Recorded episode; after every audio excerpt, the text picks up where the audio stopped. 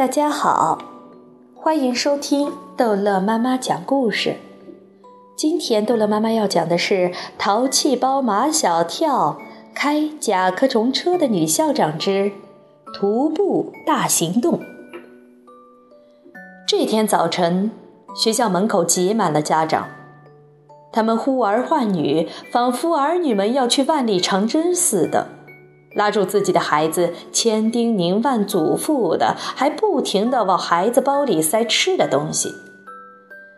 马小跳班上的一些家长拿着长衣长裤追着自己的孩子：“哪有秋天了还穿短裤短袖的？感冒了怎么办？”孩子们说：“我们班规定必须穿短袖短裤。”别的班怎么没有这样的规定？我看你们班是没有老师管着，全是胡闹。我们找你们的校长去。这几位家长冲到欧阳校长的办公室，欧阳校长以为发生了什么事情，因为家长们的脸上全是天要塌下来的表情。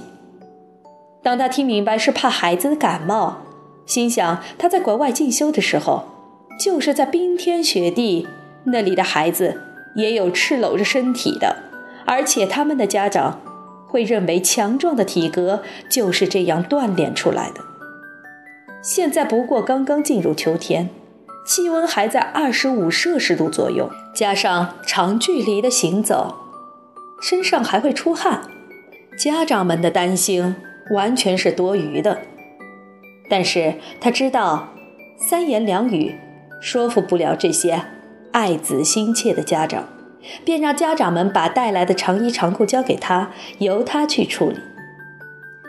家长们满意的离去了。欧阳校长抱着一堆长衣长裤来到班上，见路漫漫、马小跳正用弹簧秤给每个同学的包称重量。马小跳称了 Angel 的背包，重了半公斤。你把你的包打开，拿半公斤的东西出来。Angel 打开包。里面装着许多零食。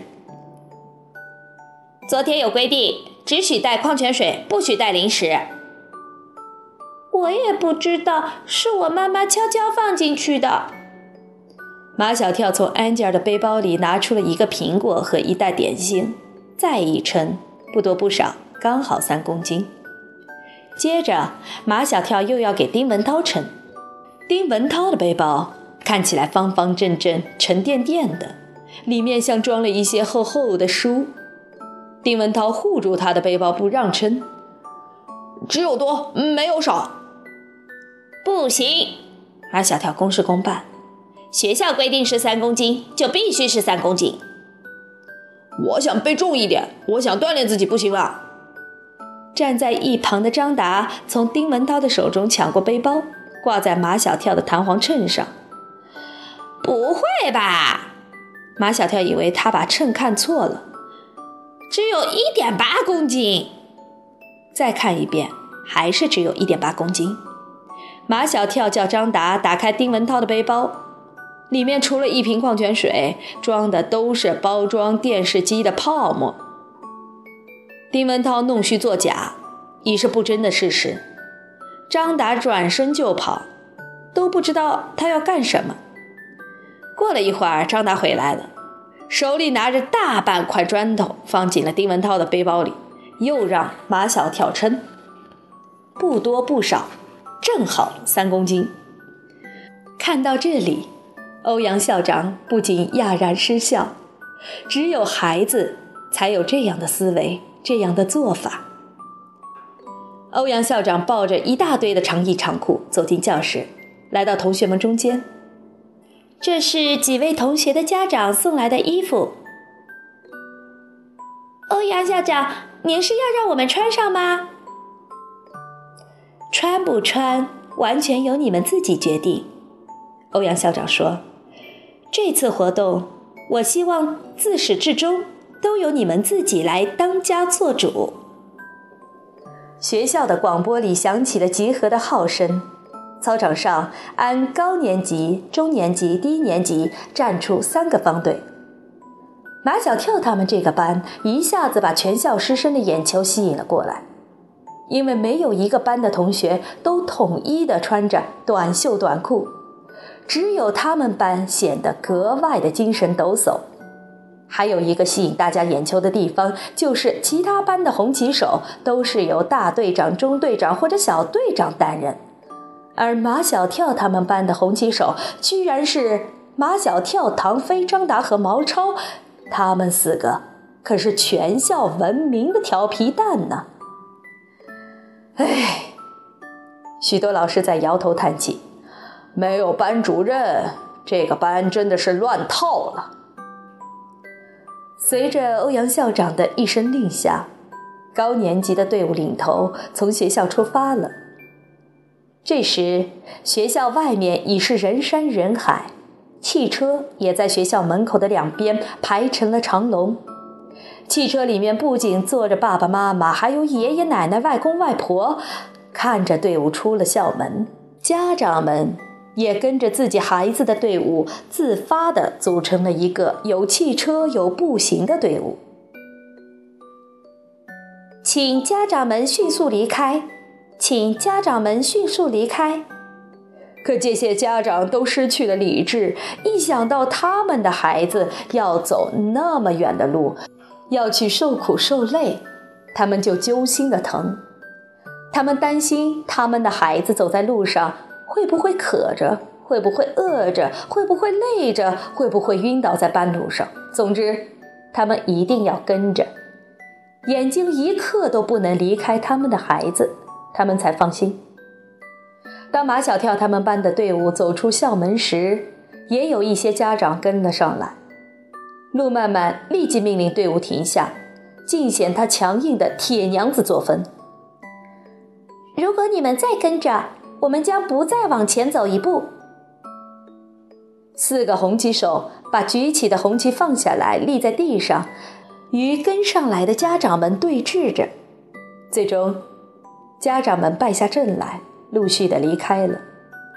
四个红旗手又把红旗举起来，张达喊着“一二一，一二一”的口令。他们四个配合默契，把速度控制的不紧不慢。整个队伍步调一致，不像其他班的队伍。前面的红旗手只顾往前冲，后面的同学跟不上，慢慢的掉了队。整个队伍稀稀拉拉的。烈日当头，室外的地面温度比教室里高多了。别的班的同学开始羡慕起马小跳他们班的短袖短裤来。陆妈妈和夏林果不得不对马小跳刮目相看。佩服他的先见之明，而其他班的同学都在脱衣服，拿在手上，搭在肩上，整个队伍显得乱七八糟。马小跳他们班的队伍在中年级里走在最前面，走到彩虹桥已经走了五公里，看见体育老师站在彩虹桥上指挥他们上了桥，沿着江边走回到学校去，便完成了中年级的十公里的徒步大行动。已经胜券在握，照这样走下去，他们一定是中年级组第一个胜利回到学校。可就在这个时候，安吉尔突然捂住肚子蹲在地上，他说他要拉肚子。很多同学开始抱怨安吉尔，怪他净添麻烦，害他们班得不了第一。马小跳向路人打听了，最近的一个公厕也有两百多米远。张达解下绑在他小腿上的沙袋，背起安吉尔，直奔公厕去了。路漫漫命令队伍原地待命，他和夏林果紧跟去照顾安吉尔。本来落在他们班后面的队伍都走到他们班前面去了。马小跳心急如焚，不住的叨唠：“不知道安吉尔拉完了没有？”毛超则将双手握在胸前，向老天爷祈祷。安吉尔，求求你快点拉吧，快点拉吧！全班的人都在翘首盼望，望眼欲穿。终于，张达背着安吉尔回到了队伍里，大家一片欢呼。安吉尔的肚子还疼，张达只好继续背着他，不得不换了一个红旗手。这时，锦江河畔的马路完全被家长的汽车堵得水泄不通。他们的车缓缓地跟着孩子的队伍，有的送水，有的送点心，还有的见自己的孩子走不动了，干脆把孩子拉上了车。马小跳他们班没有家长跟着，所以他们可以绕开这一切，一路向前走，很快的追上了别的班，并超过了他们，顺利的走完了全程十公里，是全校第一个凯旋的班级。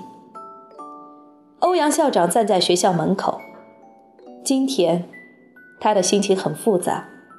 这一次的徒步大行动，暴露出学生身上的许多问题，也暴露出了家长身上的许多问题。归根结底，是我们的教育出了问题。欧阳校长的心中充满了忧虑，然而也有让他欣喜不已的，就是向他迎面走来的这支队伍，赤膊露腿。脸蛋红扑扑的，眼睛亮亮的，没有老师管着他们，没有家长跟着他们，没有一个掉队的。有一个孩子中途拉肚子，也把他背回来了。这是一支光荣的队伍。欧阳校长跑过去迎接这支光荣的队伍，他拥抱了红旗手马小跳、唐飞、张达和毛超，眼睛里泪光闪闪。我就相信。你们是最棒的。下午放学很早，马小跳他们四个勾肩搭背走在回家路上，一辆红色的甲壳虫车停在路边。欧阳校长从车里伸出头来：“嗨，想去我家看蝴蝶鱼吗？”马小跳想起来了，他们第一次在欧阳校长的办公室看见一只高脚杯里养着两条小金鱼。欧阳校长就说：“他家里有一个像一面墙那样大的鱼缸，里面养的全都是海洋里的蝴蝶鱼。”四个男孩子争先恐后的上了那辆红色的甲壳虫车。好了，这一集的故事就讲到这儿结束了。欢迎孩子们继续收听下一集的《淘气包马小跳》。